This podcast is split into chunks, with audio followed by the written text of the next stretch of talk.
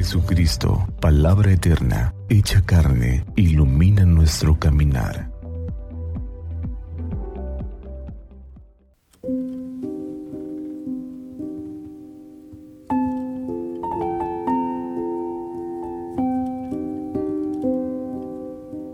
Martes 26 de septiembre del 2023, de la semana 25 del tiempo ordinario.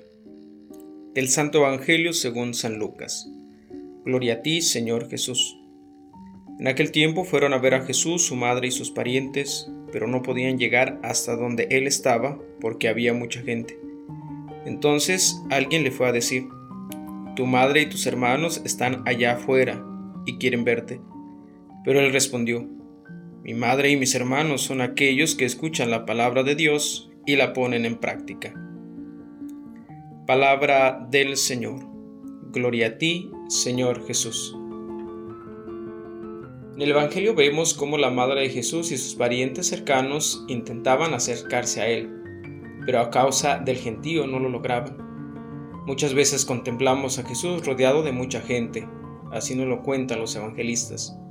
El Maestro andaba rodeado de gente que buscaba un milagro, una curación, buscaban ser saciados de su pobreza, Veían en Jesús el líder que les daba todo aquello que necesitaban. Sin embargo, Jesús en este Evangelio nos señala lo importante, lo que nos hace seguidores suyos, hijos del Padre.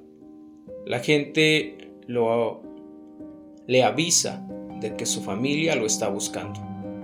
Y parece que Jesús contesta de manera distinta diciendo, ¿quiénes son mi madre y mis hermanos?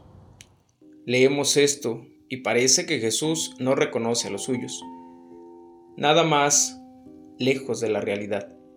Jesús, con esta pregunta, quiere que todo aquel que lo escuche sea también parte de su familia, que todos y cada uno de nosotros seamos parte de Él, de su reino, que seamos verdaderos discípulos suyos, no de una forma lejana, sino de una forma única y personal, sintiéndonos parte de su familia.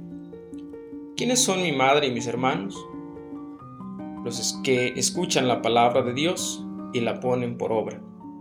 Con esto Jesús ensalza de una forma sublime a su propia madre, poniéndola como modelo y guía en la escucha de la palabra. María abrió el oído y el corazón para acoger la palabra de Dios en su vida. Dejó que actuara en ella el Espíritu Santo sin límites, con una plena confianza en el designio de Dios sobre ella y sobre la historia de la humanidad. A esto nos llama hoy el Señor, a escuchar su palabra y ponerla por obra, siguiendo a Jesús de cerca, sin miedo, de la mano de María, con confianza y viviendo de la fe que sostiene toda nuestra vida y nos impulsa a la buena nueva a todos los confines de la tierra.